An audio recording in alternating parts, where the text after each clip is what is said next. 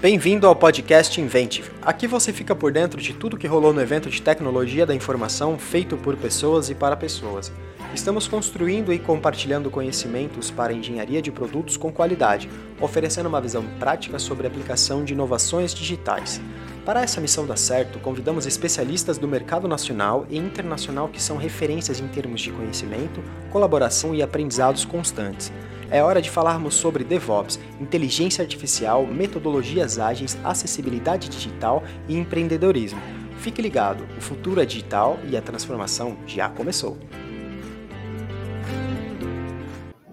Boa tarde, pessoal. Sejam todos bem-vindos e bem-vindas ao nosso painel.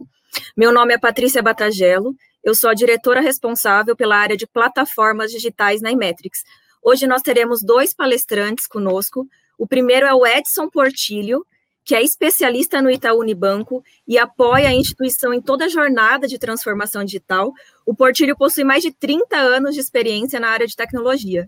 O segundo palestrante é o Igor Freitas, que atualmente é diretor da área de tecnologia e inovação na Livelo. Igor Portilho, é um prazer imenso tê-los conosco no Inventive 2020. Sejam bem-vindos. Obrigado. Obrigado. Ainda bem que você é bem mais velho que eu, né, Portilho? 30 anos, 30 anos, muito bem. Um prazer, gente, estar aqui com vocês. Portilho nasceu já na área de tecnologia, né, Portilho? É, pequenininho. O Portilho começará o nosso painel, a nossa palestra, contextualizando a jornada de transformação digital, os desafios dessa jornada e possíveis soluções para esses desafios que as empresas, os times podem aplicar no seu dia a dia. Após a contextualização do Portilho, o Igor dará sua visão para gente sobre liderança e desafios de liderança nesse universo de times autônomos e colaborativos. Quando a gente fala de transformação digital, vem muito na minha cabeça que o centro são as pessoas, né? E pessoas, colaboração, mudança de mindset e não só tecnologia. Então, o Igor vai trazer toda a experiência dele, a vivência dele e a visão dele sobre essa perspectiva. Portilho, é com você. Tá joia, vamos lá, deixa eu compartilhar aqui. Vocês já estão vendo minha. Já.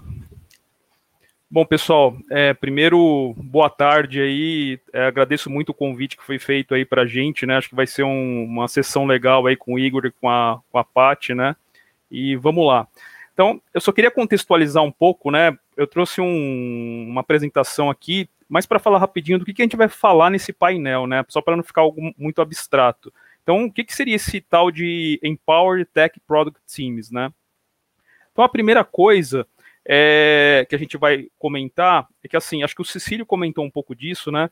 Acho que recentemente, aliás, aliás é, na última década, até empresas é, de fora do Brasil já fizeram isso, né? Mas é, todas elas vêm passando por uma transformação digital e normalmente isso começa por, pela área de tecnologia, né? Que a gente vem, uh, a gente vê aí os, os, estudos de caso sobre isso. Então, é, é, esses times, nessas as áreas de tecnologia, né, elas começam a formar times ágeis, né, utilizando alguns frameworks, por exemplo, Scrum, Kanban, ou alguns métodos em, em escala, né? É, e é isso, e essa é a nossa realidade, né? Só que acho que o Cecílio comentou bem até na, na na apresentação inicial, é, só que isso talvez não seja suficiente, né? Então, quais são os problemas que a gente é, tem quando a gente com, começa nesse contexto, né? É, muitas vezes, né, a área de negócios, ela enxerga a área de tecnologia como se fosse um provedor de serviços, né? Então, eu peço alguma coisa, peço alguma coisa grande, né, e a área de tecnologia me devolve aquilo. É, então, normalmente as demandas ou iniciativas são passadas em grandes lotes, por exemplo, né? É, normalmente as áreas, né, é, passam inclusive as features que, que elas querem que, sejam construídas, né, desenvolvidas, e é, às vezes, é, dentro dessas áreas de tecnologia que eu comentei com vocês, né, eles já estão preparados usando times ágeis. Aí o que eles fazem, né? Eles fazem o que é possível. Então eles quebram essas demandas em lotes menores ali é, para que eles consigam utilizar o, o, o método ágil, é, ou aplicar o método ágil que eles estão utilizando, né? Então, é, muitas vezes o que eu percebo é que o enfoque, né, que está sendo dado é, dentro desses times está muito no delivery, né? É, e às vezes esses times eles não sabem muito o valor que aquelas entregas estão trazendo para os clientes, para os stakeholders ou para o próprio negócio. Né? São áreas que recebem pedidos ali e executam aquilo com eficiência. Então a gente chama isso normalmente de um processo water scrum fall, né? E, e, e, e a gente também é, às vezes conceitua esses times, né? Tem um autor que eu vou falar um pouquinho que o Cecílio também já comentou. É, ele chama de delivery ou features teams, né? É, é por exemplo, trabalhando para o negócio.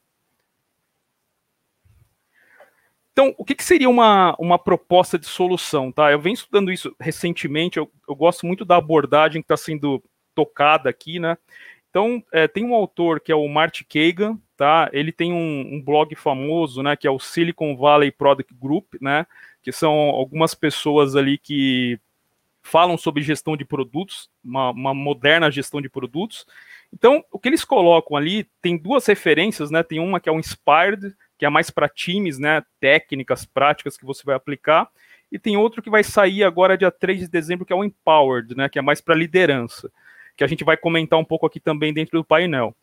Então, o, esses times que a gente chama de produtos, né, é, a diferença é que eles existem para servir os clientes, mas também servir o negócio. Então, eles precisam entender muito bem do cliente e do negócio que eles estão inseridos. É, uma frase que eu gosto muito é que, em vez de features a serem construídas, né, esses times, o que, que eles fazem? A gente dá problemas para eles, necessidades dos clientes ou do negócio, para que eles possam é, descobrir a melhor forma para resolver esses problemas. Então, o como, quando a gente fala de times empoderados, ficam para os times, né? É, descobrir, por exemplo, quais features um cliente precisa. Então, é, tanto a, a, descoberta do problema quanto a descoberta da solução, eles é, acaba sendo feito junto ali com clientes atuais e potenciais. E o mais importante, né, os times são accountables pelos resultados que eles estão é, colocando no ar, tá? Então, quando a gente fala desses, de algumas empresas, a gente sabe as empresas mais famosas, né? Então, acho que o Marty Kagan, acho que ele trabalhou muito, com muitas dessas empresas, então ele cita algumas que a gente conhece aqui também, tá? E é, como é que funciona? Qual que é o modelo de trabalho que a gente, que esses times devem usar para que a gente consiga é, ter um modelo é, um pouco mais turbinado que somente o ágil? Então, normalmente, o que, que a gente tem, né? A liderança, é, e aqui o, estamos bem representados aqui com o Igor Freitas, né? Eles acabam passando, é, de, definindo uma estratégia, definindo os objetivos, quais problemas macro que a gente quer atender, quais grandes necessidades dos clientes, né? E é, isso é, é colocado para os times. E aí os times, eles descobrem, a gente tem duas trilhas aqui, né? Uma de discover e uma de delivery. Então a gente nunca entra com um item no backlog, por exemplo, de um Scrum da vida, por exemplo, é simplesmente sem validar é, se aquilo que a gente está colocando ali, ele traz valor para o cliente, ele tem uma boa usabilidade, ele tem a viabilidade técnica, também é importante, e, é, e se é viável para o negócio. Então a gente faz isso da forma mais barata e rápida possível por meio de protótipos. E depois sim, a hora que aquelas. É, o objetivo aqui é descartar realmente é, várias ideias que a gente acha que elas são boas, né? Mas a hora que a gente. Se a gente não fizer esse trabalho aqui, possivelmente depois a gente vai fazer o delivery e vai descobrir é, numa situação mais difícil que, o, que as pessoas, os clientes, acabam não usando aquilo, né? É, e aqui, é, por último, né, eu acabo contextualizando um pouco de uma divisão que eu estou chamando de contexto estratégico acho que o, o Marty Kagan coloca muito isso, né? É, onde os líderes da organização é, eles acabam é, colocando aqui, né, definindo bem qual é a missão, qual é a visão do produto, quais são os objetivos, por exemplo, utilizando OKRs, né? Qual a topologia do time ideal para conseguir entregar aquilo, né? A gente pode ter divisões aí por produtos, por é, jornada, por uma série de, de estratégias de topologia e tem a ver com a estratégia do produto, quer dizer, quais são os grandes milestones que a gente pode ter aqui para conseguir atingir aquela visão que a gente tem em relação ao nosso produto. Isso tudo acaba sendo é, materializado por objetivos, objetivos e resultados chaves, certo? Isso são é, conectados ali com os times, que tem, a, que tem a, que é a segunda parte aqui, onde os times conseguem pegar aqueles objetivos, pegar as grandes missões e começar a fazer a, a descoberta e a entrega dessas soluções. Então, é, o que a gente vai comentar agora, eu vou chamar o, o Igor Freitas aqui para a gente, para que ele comente, principalmente essa, essa parte aqui um pouco mais de cima, né, que está muito ligado ao contexto estratégico, e acho que o Igor tem longa experiência nisso, para o Igor falar um pouco para a gente sobre isso, tá, Igor? Legal, Portilho. É, primeiro, agradecer a presença aqui, a possibilidade de estar com vocês, além de amigos, né, de longa data, também profissionais que eu admiro. Você, Cecílio, prazer nos encontrar aqui. Estou muito contente, feliz pela, pela possibilidade de compartilhar. É, um pouquinho só para poder contextualizar, eu trabalhei com, com os meninos por um bom tempo e acho que foi a nossa maior experiência, ou pelo menos a minha maior experiência, no contexto da agilidade, é, muito focado em business agility, como é que você evolui as nossas áreas de negócio através de agilidade. Foi com eles, foi com o Portilho, foi com o Cecílio, então são duas pessoas que, que, me ajudaram e que, de certa forma, eu aprendi muito nesse, nesse desenrolar na minha carreira. Tá? Então, primeiro agradecer a oportunidade de estar aqui com vocês, é, não, não, trazendo um conteúdo, mas batendo um papo, né? colocando aqui os, os nossos principais desafios, oportunidades e principalmente aquilo que tem dado certo aí no, no contexto geral. É, eu acho que são fatores importantes, viu, viu, Portilho, quando você pensa, principalmente aqui na, na questão do que a gente vai endereçar nessa conversa, porque é, a grande mudança no final do dia, quando a gente olha dentro de um contexto de uma empresa, para que eu possa entregar alguma coisa, no nosso caso especificamente aqui, muito mais produtos e muito mais ainda associados a produtos digitais, é de que eles sejam concebidos de uma maneira que você consiga estabelecer um modelo de agilidade bem amplo e bem definido. Isso muda completamente a forma como você faz a gestão desse produto, isso muda completamente como você organiza os seus times para que você consiga chegar, isso muda completamente, as práticas que estão envolvidas dentro do contexto para que isso seja possível entregar. Isso está envolvido também a forma como você cobra, como é que você monetiza e principalmente como é que você custeia é, isso tudo. O papel do líder nesse movimento ele é extremamente importante porque ele, ele muda não só a forma como você faz a gestão dos times, mas ele muda de maneira bastante expressiva o todo do, do comportamento da empresa. Então, vou citar alguns exemplos. Se o seu modelo de custeio ou de geração de ou modelo orçamentário é um modelo anual, muito provavelmente ele não vai se encaixar num contexto onde você precisa ter entregas sucessivas, experimentações e até mudanças e, rotações aí, né, pivotagens de determinadas situações, em determinados momentos. Então, talvez o modelo orçamentário anual ele até tem que ser compatibilizado nesse tema, mas muito provavelmente ele precisa ser aprimorado, porque o modelo unicamente de orçamento, onde você define aquilo que você vai entregar para o ano que vem, com certeza, principalmente no mundo que a gente vive hoje, muito provavelmente ele não vai funcionar. Segundo passo super importante é o modelo organizacional. É, as pessoas falam, pô, mas você não vai falar de tecnologia? É, não, a gente fala quase nada né, de tecnologia, mesmo porque a tecnologia está disponível para todo mundo, ela é um commodity hoje importante, mas é um commodity porque todos nós, ou qualquer pessoa, qualquer empresa hoje tem acesso à mesma tecnologia que grandes empresas, né, porque está disponível para todo mundo. Então, o segundo passo super importante aqui para mim é a organização. É, não dá também para poder entrar nessa jornada sem que você adeque de maneira bastante expressiva como que o time está organizado porque isso fala muito do modelo hierárquico, que você não estabelece mais, fala muito do, do, de como você estabelece as suas metas, talvez não metas unicamente baseadas é, em entregas, mas metas baseadas em objetivos, né? É, a gente, você falou um pouquinho, não chegou a usar a palavra OKR, mas o OKR entraria muito aqui, porque você precisa direcionar as suas metas através de entregas de valor. É, você precisa mudar a forma como você faz a liderança e a gestão do seu time, que é uma gestão muito mais participativa, muito mais colaborativa, aonde você tem deveria ter, né, a possibilidade de colocar as questões e os problemas para que o time resolva e te traga soluções, muito até além daquilo que você tem como experiência e muito mais para que eles experimentem uma mudança. Então, o segundo passo é a organização. Não tem como falar também é, de uma grande mudança sem falar também de práticas, tá? Práticas elas quaisquer, seja práticas de DevOps, né, ou práticas do, do, do processo de entrega em si, com esteiras automatizadas, todo o fluxo de teste automatizado, toda, toda a evolução que você precisa ter no ciclo de vida da aplicação, não tem como. Práticas é, ágeis, propriamente ditos, como times inteiros, cerimônias, é, questões como Lean Inception, né, você fazer concepção de produto de uma maneira é, mais ampla, você trabalhar todo o contexto da entrega do projeto, seja Scrum, seja Kanban, não sei, a metodologia, ou metodologia, o Cecília briga comigo, a prática que você gostaria que isso fizesse sentido, não a metodologia, não um processo, mas a prática em si, é, então não tem jeito, você também precisa mudar o seu modelo de governança. Não dá para poder entregar projeto ou entregar produto e evoluir num contexto como a gente vive, sem que você também altere e melhore as suas práticas. E por último, e também assim super importante, não super importante é a tecnologia em si.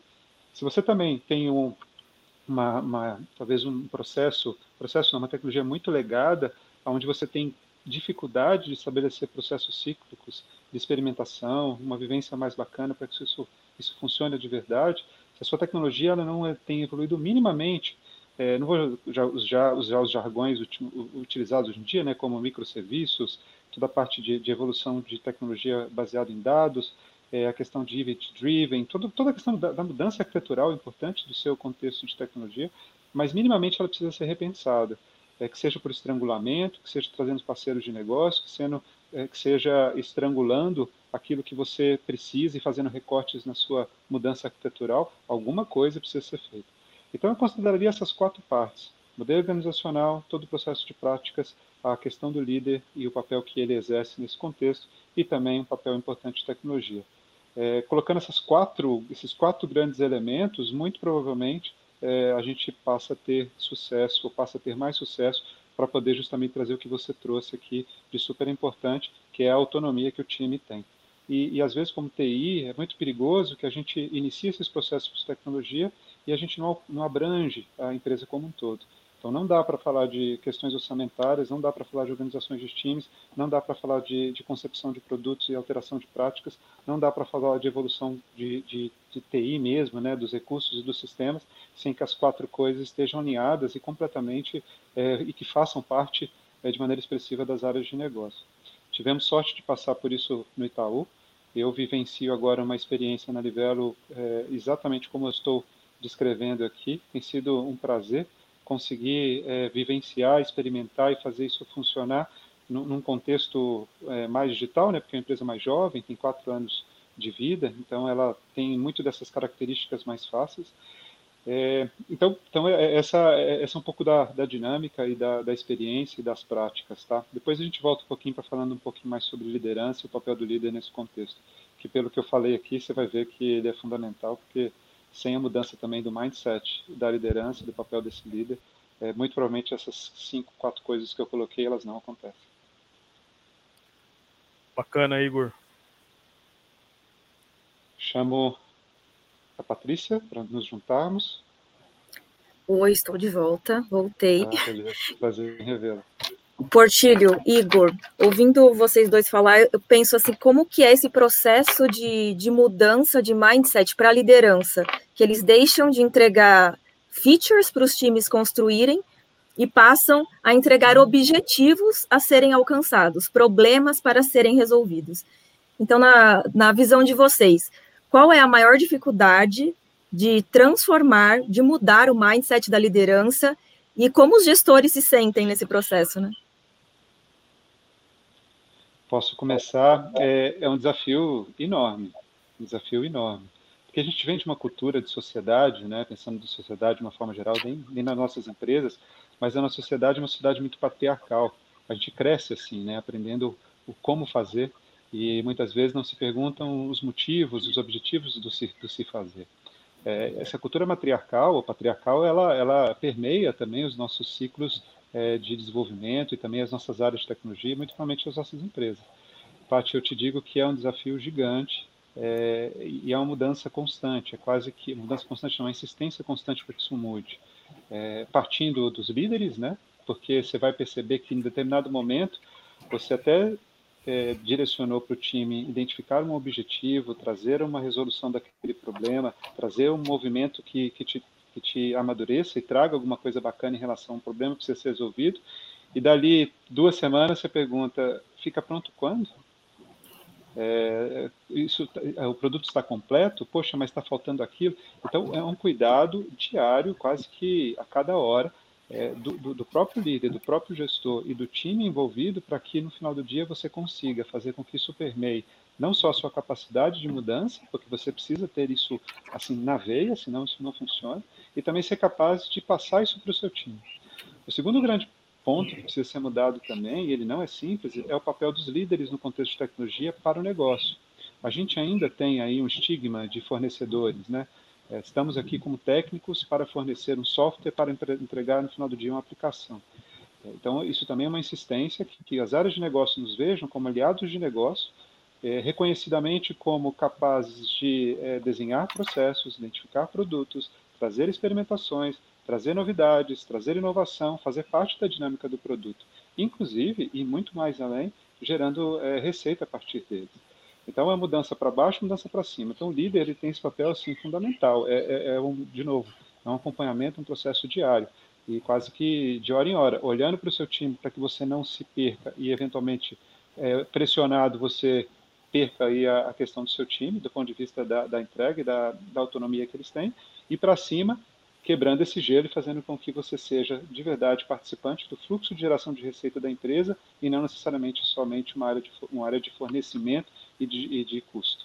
Então é, é, esse o papel. O líder é fundamental. Qualquer líder de tecnologia, em qualquer nível, ele tem que passar por isso, quase que uma lavagem cerebral que isso aconteça. Senão, você acaba implementando o tal do, do ágil, é, cascata, né, do cascata ágil.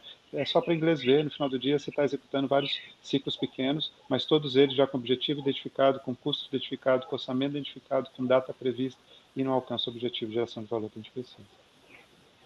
É como você disse, Igor, um acho que é um, é, é um exercício diário mesmo, né? Tanto do time quanto da liderança, porque às vezes quando o negócio aperta, o líder vai, mas cadê o prazo? E aí acho que é, o líder tem que exercitar isso a todo momento e o time também. Então, é tanto liderança para baixo quanto para cima. Né? E Portilho, qual a sua visão? Desculpa, adiante. Bom, é, o que eu vejo aqui é também a, a, gente tem que olhar, estamos falando de pessoas aqui, né? Tanto dos times quanto dos líderes, né? E a gente tem é muita gente boa na liderança das empresas aí, né? Que é, e a gente está vivendo essa transformação ainda.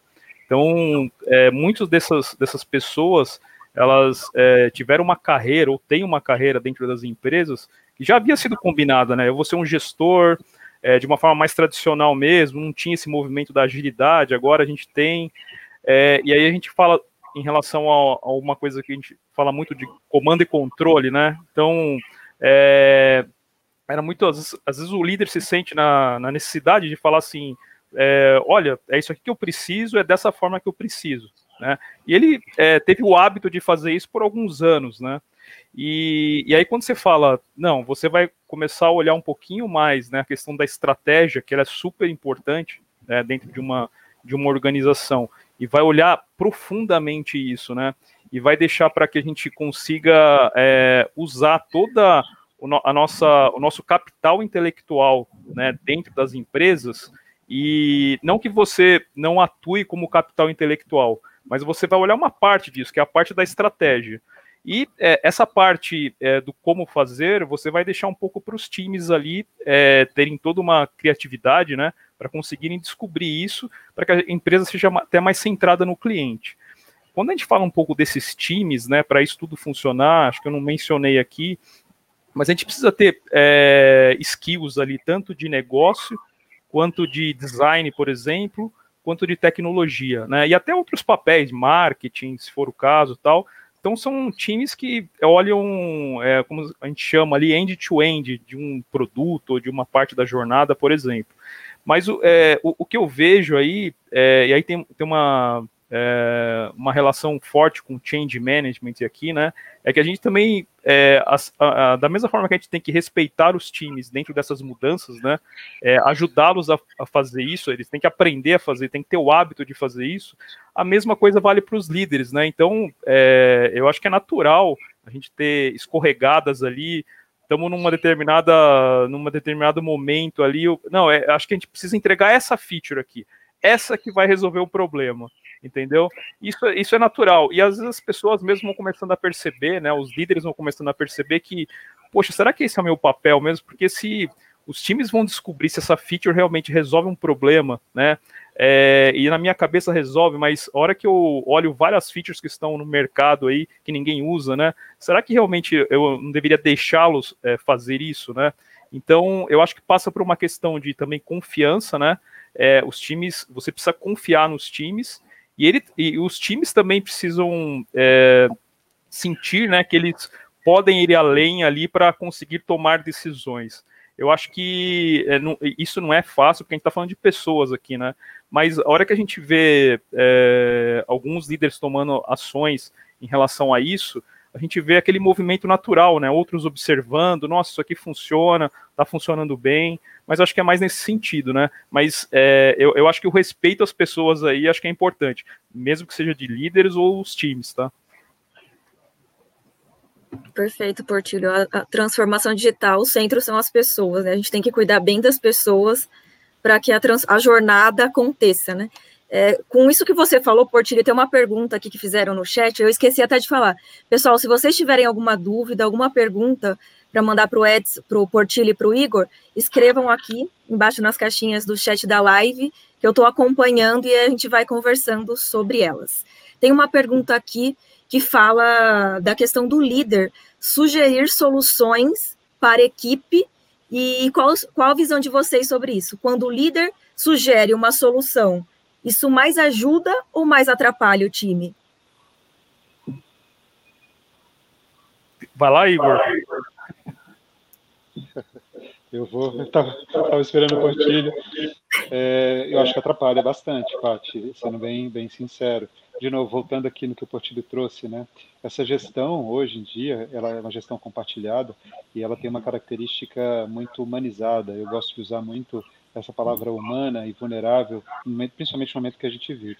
Quando um líder ele atua de uma maneira a, quase que não, não uma maneira direta, talvez indireta, trazendo uma solução, identificando caminhos, é, colocando, é, identificando e, e, movimentando o time para uma determinada situação, muito provavelmente, ou até dando a solução, ensinando a pescar de verdade, muito provavelmente, nesse contexto, você pode estar, a princípio, como líder, imaginando que você está ajudando, mas muito provavelmente o time perde aquela questão da autossuficiência. Poxa, se é um time colaborativo, se é um time autossuficiente, se eu estou em velocidade de cruzeiro, se a minha squad ou meu time tem condição de fazer essa entrega, por que, que o líder está trazendo porque eu devo seguir pela solução, pela solução A ou pela solução B? E, e, como eu te falei, é um cuidado diário, porque eu já peguei isso acontecendo várias vezes, e o time chega assim, poxa, a solução já chega pronta, né? Na verdade, eu estou aqui só, as histórias estão prontas, as features estão identificadas, os definition of done estão prontos, o desenho de arquitetura está pronto, pô, mas eu vou só codar, eu vou só entregar software. Então, a mudança, por isso que eu falei, né, a mudança ela permeia o, o ciclo todo, inclusive o gestor, para que ele não seja um gestor de projetos, ou um gestor de produtos, ou uma pessoa que direcione para onde deve ir, a, deve ir os produtos, mas que ele seja um gestor muito mais como liderança e como líder das pessoas, para que ele possa desvencilhar todos os caminhos e possa ajudar o time nas outras questões, muito mais é, vinculadas à vulnerabilidade, às questões pessoais, às questões de carreira, a questão é, de, de, crescimento pessoal, as, os conflitos, é, a dinâmica em si do, do, time, do que de verdade a solução técnica que deve ser direcionada. E uma coisa super bacana que acontece também quando o retroalimenta, o time chega, Igor, identifiquei duas soluções. Acho que a A tem esse, esse, esse objetivo, a B tem esse, esse objetivo, tem ganhos, tem prós, tem contras, e ele te chama para poder é, tomar decisão junto, ou poder participar do desenho da solução. Aí é mais bacana, porque senão a gente volta pelo contexto original, tradicional, que eu não preciso tomar decisão mais. Eu faço propostas, levo para o comitê, o comitê toma decisão para mim, meu gestor toma decisão para mim, a solução vem dada. Então, a mudança, de novo, continua sendo aquela mudança que eu falei. Mudança de mindset, mudança de atitude, que eu, seja, que eu possa ser líder de pessoas e ajudar na condução de produtos e projetos do que direcionador de como as coisas devem ser feitas. O Cecílio costuma chamar isso de engenheiro de obra pronta. Ele fala, eu não sou engenheiro de obra pronta. Ele sempre fala isso. Ô, ô Pati, o que eu vejo aqui, eu tenho dois Quer exemplos. Por vou, vou complementar. Tenho dois exemplos aqui, né? Exemplos não, né? Acho que uma. É, acho que, se eu não me engano, uma frase do Steve Jobs, né? Em relação. Quando ele trabalhava na Apple. Poxa, se a gente contrata as melhores pessoas do mercado para fazer algo, por que, que a gente vai falar para elas o como fazer? Né? É, é, meio contraditório isso, né? Se a gente está contratando as melhores, os melhores skills, né, para as pessoas conseguirem fazer aquilo, é, não faz muito sentido isso. E teve um outro caso, se não me engano, foi na Amazon, né? Eu não lembro qual produto, tá? Mas é, acho que teve uma, um colaborador da Amazon que ele foi lá, é, escreveu lá um six page, né? Que é uma, uma, uma forma deles é, proporem soluções novas lá tal. E ele levou lá pro, pro board e tal, e o pessoal, e, e um dos líderes falou: Isso aqui nunca vai funcionar. E ele colocou bem isso, isso aqui nunca vai funcionar, pode. É... Só que ele nem é, de... ele explicou os motivos, né? Por, por causa disso, disso, disso. Mas é, ele, por exemplo, ele já é, acabou tolhendo ali as pessoas e pelo menos conseguir fazer uma experimentação. Que, como eu falei anteriormente, pode ser da forma mais barata e rápida possível, com um experimento bem rápido, né? E aí é, foi engraçado que a pessoa foi lá, ela não desistiu, ela foi lá e conseguiu colocar um experimento no ar, né? É, e a solução foi um sucesso. Né? E aí ele levou os dados que ele obteve ali, né, de novo para o board, e aí o pessoal falou, não, realmente faz todo sentido que você está falando tal. Mas é, você vê que quantas soluções que a gente não poderia ter, é, que a gente de repente não desperdiça né, com os times assim, de pessoas que podem ter essas ideias, isso foi uma negativa, né? Mas poderia ser o contrário também, né? Ela poderia falar, poxa, é, isso aqui é a melhor forma da gente fazer algo, né? Acho que teve um outro caso também no próprio banco, né? Que foi engraçado. É, um próprio diretor do banco comenta isso. É, ele fala assim, ele estava participando de uma Inception, né? E, e lá o pessoal estava discutindo um produto. Vamos fazer esse produto, é assim, assim, assim e tal. E aí teve essa participação que o Igor falou que é bacana, de tecnologia, né? E aí um é, engenheiro de software lá, que nem conhece muito tanto de produtos, né? Mas estava lá para ajudar mais na parte é, técnica ali da Inception, ele simplesmente levantou a mão e falou assim: gente, vocês usariam esse produto que vocês estão é, colocando aí, né? E aí o diretor, né, olhou, todo mundo olhou ali, todo mundo ficou. É, aí o diretor perguntou para todo mundo: vocês usariam esse produto, né? Aí todo mundo falou, não. Ele falou, gente, então esquece, vamos fazer outra coisa. Né?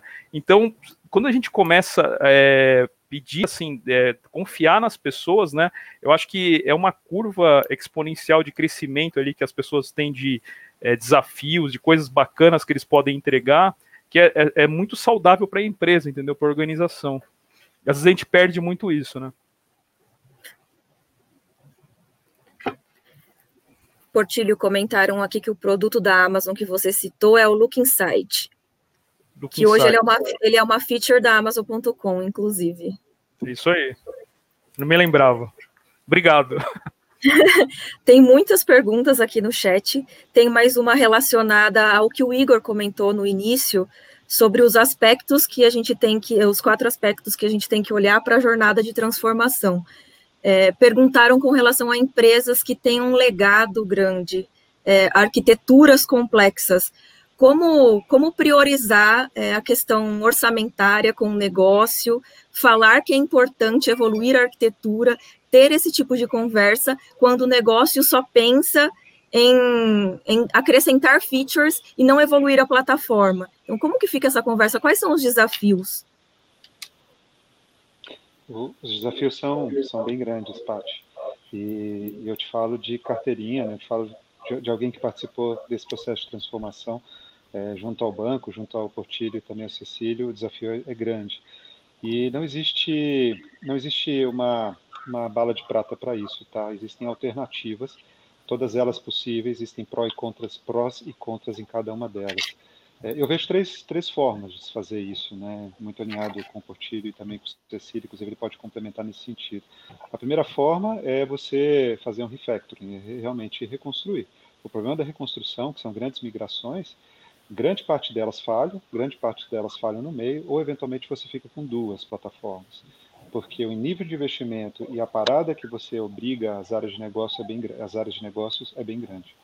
Um segundo mecanismo que funciona melhor mas aí exige, como eu falei, um comprometimento, um envolvimento maior das áreas de negócio, é você trabalhar com recortes. Né? Você pega a sua plataforma, identifica circunstâncias ou determinadas capacidades que, que, que te alavanquem, que te gerem valor para o negócio de curto, de médio e longo prazo, e você lida com ele, por exemplo, eu preciso uma determinada funcionalidade, uma feature, uma determinada capacidade de negócio está ruim.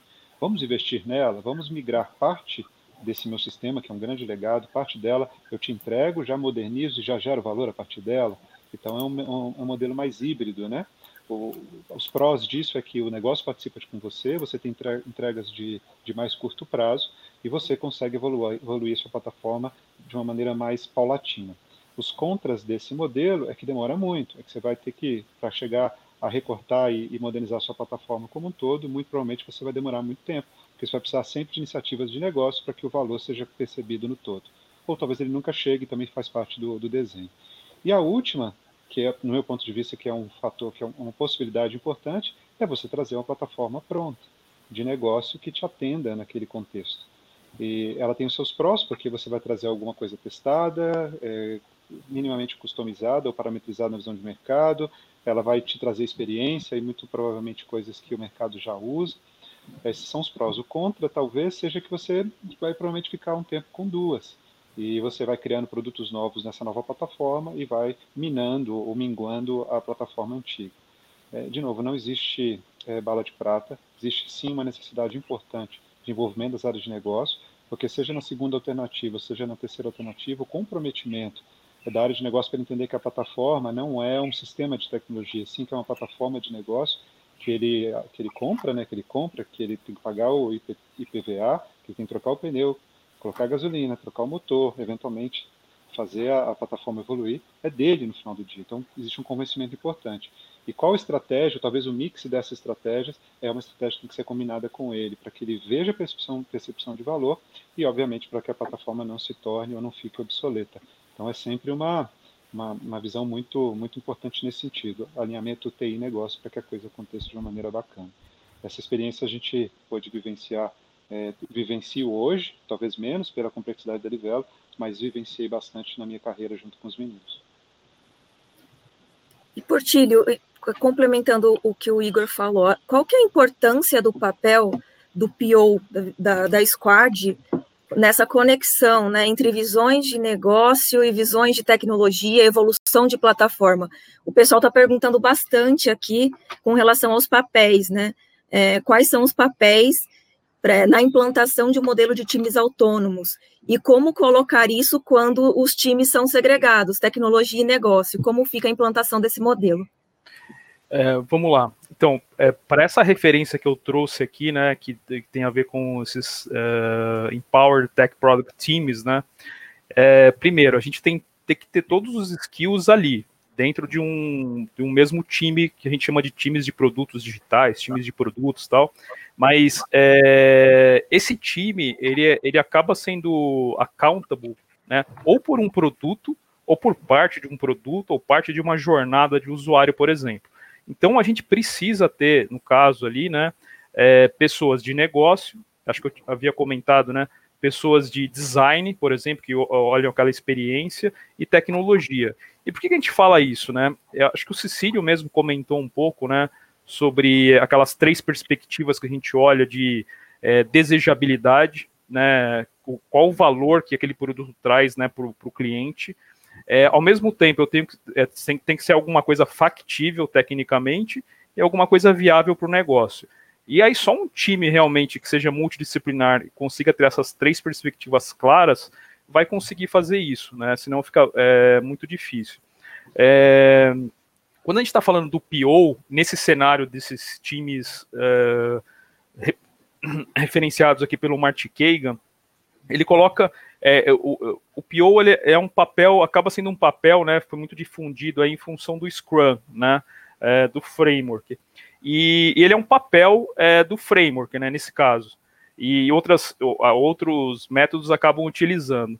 Mas é, o que a gente tem é, percebido é que agora já não é mais suficiente a gente ter simplesmente um administrador de backlog, né? Então que vai conseguir pegar histórias de usuário, features, priorizar tal. É, a proposta aqui que, que, que o pessoal está trazendo, né, que o Mart Hagan traz, é que esse PO tem que ter uma característica que vai além. Né? É, essa parte operacional é uma das coisas, mas ele precisa entender muito sobre o produto. Né? Então ele está mais para um product manager né, do que para um simplesmente um product owner. Então ele precisa entender do produto, ele precisa estar conectado nos resultados do produto, é, participar muito do discovery ali para entender o que, que, o cliente precisa, entender os problemas que precisam ser resolvidos, né? Então, é, o diferencial aqui desse modelo está muito nisso, né? Que o PO aqui é, ele acaba atuando também, ou é, primordialmente, como um product manager mesmo, que é muito mais difícil, né? Muito mais desafiador. E é, nesse caso, eu acho que, por exemplo, quando a gente fala da tecnologia ali, ela ajuda muito, né, é, nessa questão de definir a solução. Porque a gente, na pergunta anterior, a gente falou um pouco de plataforma, né, ou de, de serviços. Então, é, quando a gente olha é, essa parte, é, o negócio, o PO nesse caso, né, ou os líderes de negócio, por exemplo, eles precisam ser accountable pela plataforma também, ou pelas aplicações. Porque hoje em dia é, a, a, aplicação, na verdade, ela é core, ela é core business, né? Tanto para rodar algo, tudo que esse evento que a gente está fazendo aqui é executado em cima de uma plataforma.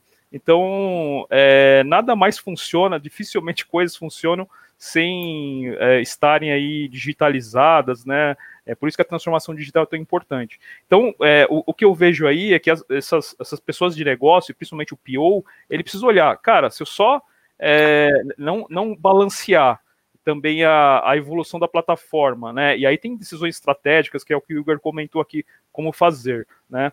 Mas é, se eu só priorizar features ali e não olhar, não trocar o óleo né, do carro, é, daqui a pouco o meu negócio vai ser prejudicado. Acho que é isso que eles precisam começar a entender, né? É, e acho que o pessoal está entendendo isso bem rápido, tá? Conforme eles estão, conforme a gente tem esses times, né, que são multidisciplinares, é, tá caindo a ficha do pessoal, né? Nossa, se eu não cuidar disso aqui, isso aqui é core business para mim, entendeu? Acho que é um pouco disso.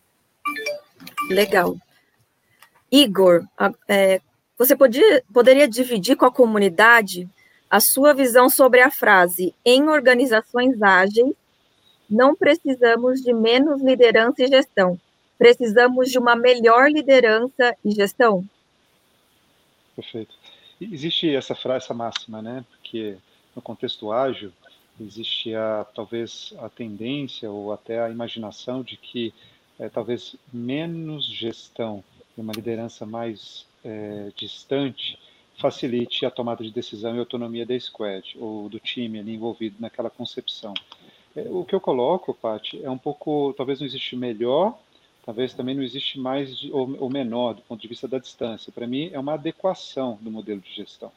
Então, o gestor nesse contexto, principalmente um gestor, eu não vou chamar de tecnologia, mas um gestor que está envolvido na dinâmica de uma empresa transformada ou em transformação digital ou que tem produtos digitais, ele tem uma, uma, uma cabeça diferente do ponto de vista de como ele concebe o seu produto. É, ele está buscando é, times que tenham autossuficiência e que consigam pensar é, indo além para poder ter produtos, produtos que sejam desejáveis, produtos que sejam factíveis e que gerem a, a verdadeira missão ali dentro do contexto. Então, eu vejo não necessariamente que eu tenho que deixar de fazer gestão, que eu deixo, de, devo deixar de ser o líder, mas eu preciso torná-la adequada para que esse contexto ágil funcione. Então, por exemplo, se você tem um modelo de gestão onde ele é hierárquico, que você estabelece comitês e que necessariamente você chama o time para poder te, te, cumprir atividades, cumprir projetos e saber se as coisas estão andando, validações de, de tudo que tem de arquitetura, muito provavelmente seu, time vai ser vai ser compatível com aquilo que você está construindo. Então, quanto mais gestão você aplica, muito provavelmente mais infantilizado o contexto de entrega você se torna. Agora, se você também delarga e deixa absolutamente a margem é, de uma decisão, também é ruim. Então, eu vejo muito mais uma adequação. É um líder presente do ponto de vista do colaborador e das pessoas envolvidas, ele sabe no detalhe, conhece muito profundamente cada pessoa que participa do time dele. Então, isso é uma adequação importante. E ele participa da concepção e nos movimentos de transformação de produtos. Então eu vejo é, isso, entendeu? Não é que eu deixo de fazer, eu faço de maneira diferente. Eu deixo de cobrar, eu não deixo de cobrar, mas eu cobro de uma maneira adequada. Porque eu não estou cobrando necessariamente para a data, e sim a geração de valor que é, que é pertinente do contexto. E o último ponto que eu coloco, o meu papel também com a liderança acionária, acionistas, né, e todo mundo que toma conta também muda. Eu preciso saber fazer essa, essa ponte, essa transposição entre uma visão tradicional que eventualmente temos que responder e a visão dos nossos times. Então, essa ponte também é a responsabilidade desse gestor. Não deixe de fazer gestão, faça de uma maneira a gerar valor e não procurar a data simplesmente, porque ela pode infantilizar seu time. E de novo a gente fala de mudança de mindset, né? Uma nova forma de gestão, né, Igor? Legal. O pessoal também está perguntando, Portilho, é, se os times podem compartilhar objetivos entre si nesse modelo. É possível? O, o que eu vejo, é, Paty, é uma boa pergunta, tá? É, o, acho que o Igor comentou um pouco, né? Quando eu citei objetivos aqui, acho que o método mais conhecido atualmente aí é o de OKRs, né? E esses times de produtos, às vezes a gente tem, quando a gente vai é, definir a topologia de times que a gente precisa dentro de uma organização, né? Então, quais times e como eles vão ser organizados, é, acho que uma das coisas ali é, para a gente tomar essa, um dos critérios é assim, a gente pode ter várias formas de organizá-los e podem ter times que vão ser mais dedicados, por exemplo, à plataforma, é, times mais ligados a produtos, mesmo à experiência. Por quê? Porque aquilo pode dar uma, é, uma eficiência para a gente em termos de plataforma. Né? Quando eu falo plataforma, são serviços comuns, né? serviços mais técnicos tal. E o que a gente vê é que, assim, é, alguns objetivos ali, OKRs, por exemplo, quando a gente está falando de. E quando a gente fala de, desses objetivos, né? É, a gente está falando de objetivos de negócio mesmo, né? Então, estamos falando de é, aumento de incremento de NPS para a gente conseguir avaliar se a gente está uh, tendo sei lá, uma, uma melhor satisfação, avaliando uma melhor satisfação do cliente aqui. É, o NPS é uma das formas, né? E market share, quando a gente fala de retenção de clientes, churn, né? E é uma, e uma série de coisas. Então, é, esses objetivos, né? Eles, quando a gente fala de um conjunto de times, eles é, deveriam estar é, todos conectados a esses objetivos comuns. Por exemplo, em um determinado quarter, né, um trimestre. Né? E, e alguns desses uh, squads, por exemplo, times, eles vão definir ali como é que eles conseguem contribuir para aqueles uh, objetivos ali comuns. Então a gente está falando aqui, sei lá, de um quarter, é a hora que a gente olha um conjunto de times aqui, de é, dois a cinco objetivos e uh, dois a quatro, cinco key results ali por objetivo, né? E usando métricas que estão muito ligadas ali à questão do, do próprio negócio, né? É, se a gente está gerando valor para o negócio. Então, quando a gente fala disso, é, esses alguns desses times podem compartilhar é, objetivos. Acho que isso aí não é um problema. Principalmente quando a gente tem alguns ali que a gente começa a ter aquelas dependências, né? Então, é, mesmo tendo essas dependências, porque a gente não pode formar, por exemplo, times de 40, 50 pessoas. A gente vai formar times ali, dados os nossos é, frameworks de agilidade ali, com 10 pessoas ou menos tal. Então, é, alguns desses times têm muita afinidade, né? Então, não há nenhum problema eles, em, em, eles compartilhar objetivos. E aí, acho que quem pode ajudar muito nisso é a própria liderança. Poxa, como é que eu ajuda a, esses times compartilharem esses objetivos. Porque às vezes eles podem ter dificuldade nisso, né? Então a liderança pode ajudar muito nesse sentido. Legal, Portilho. Outra pergunta que fizeram com relação ao modelo é quais são os maiores desafios de implantação desse modelo e como os times nesse modelo eles podem ser organizados por plataforma, times de mainframe que focam em soluções de mainframe, distribuída não cloud, cloud, ou por jornada de cliente, ou por produtos. Qual que é a melhor forma de organização desses times? É, bom, posso, o Igor também acho que consegue me ajudar aí nessa. É uma pergunta difícil essa, complexa. Eu acho que a, a primeira coisa mais importante aqui, né, eu acho que você precisa é, avaliar o contexto da sua organização, né? É, avaliar onde ela está inserida, é, quais são as cadeias de valor, quais são as jornadas de cliente, quais são os produtos. Você tem que fazer uma. É, no caso, por exemplo, do quando a gente fala de uma organização grande como um banco, né? É, então a complexidade disso aumenta muito, né?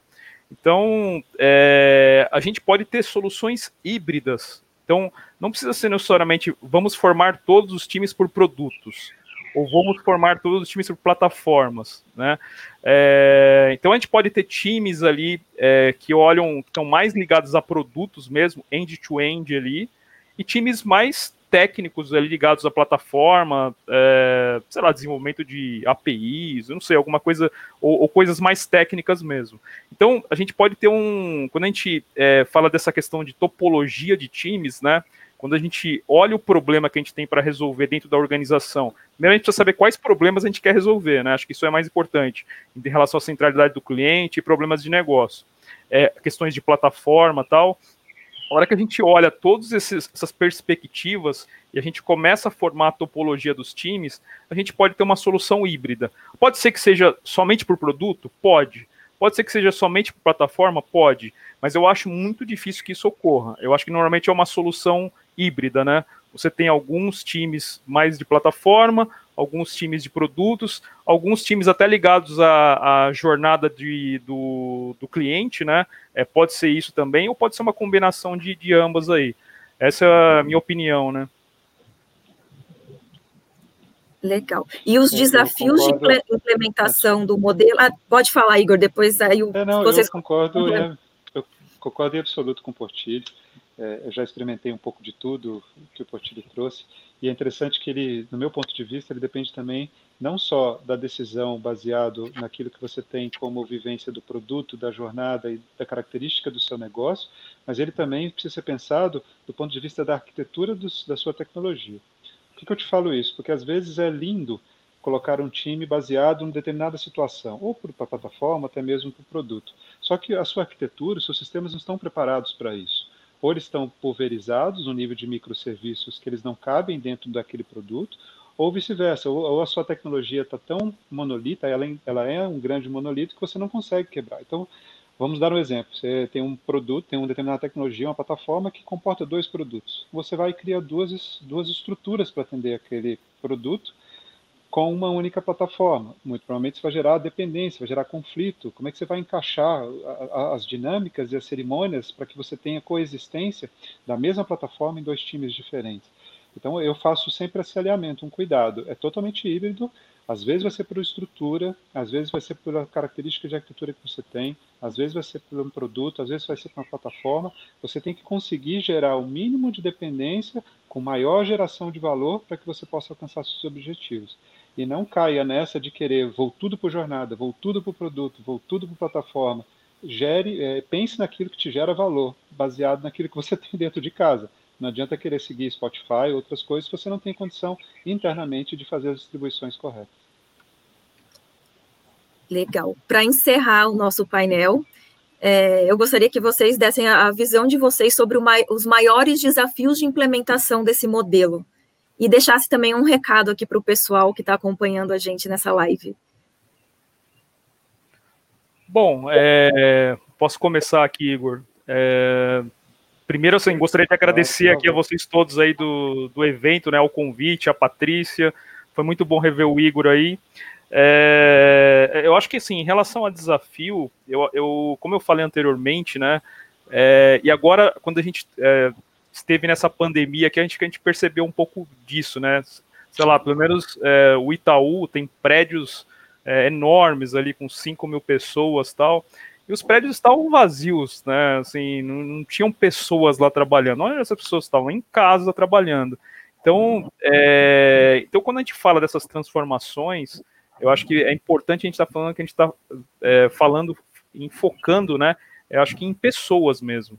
Então, é, eu acho que tem outras coisas, acho que o Igor colocou alguns é, coisas, é, pilares importantes ali, mas eu acredito que é, a, a, quando as pessoas, independente de, de onde elas estejam, né, é, hoje em dia, se elas com, começam a entender isso e começam a entender os benefícios, começam a mudar as atitudes, e para isso é difícil, né? A gente está falando de mudança, né? De, de comportamento tal, com práticas, etc.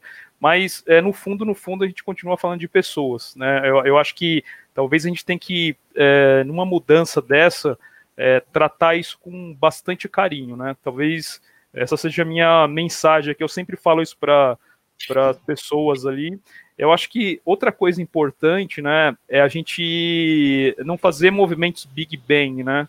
Então, eu acho que fazer experimentos, mas tem que ser coisas rápidas, né?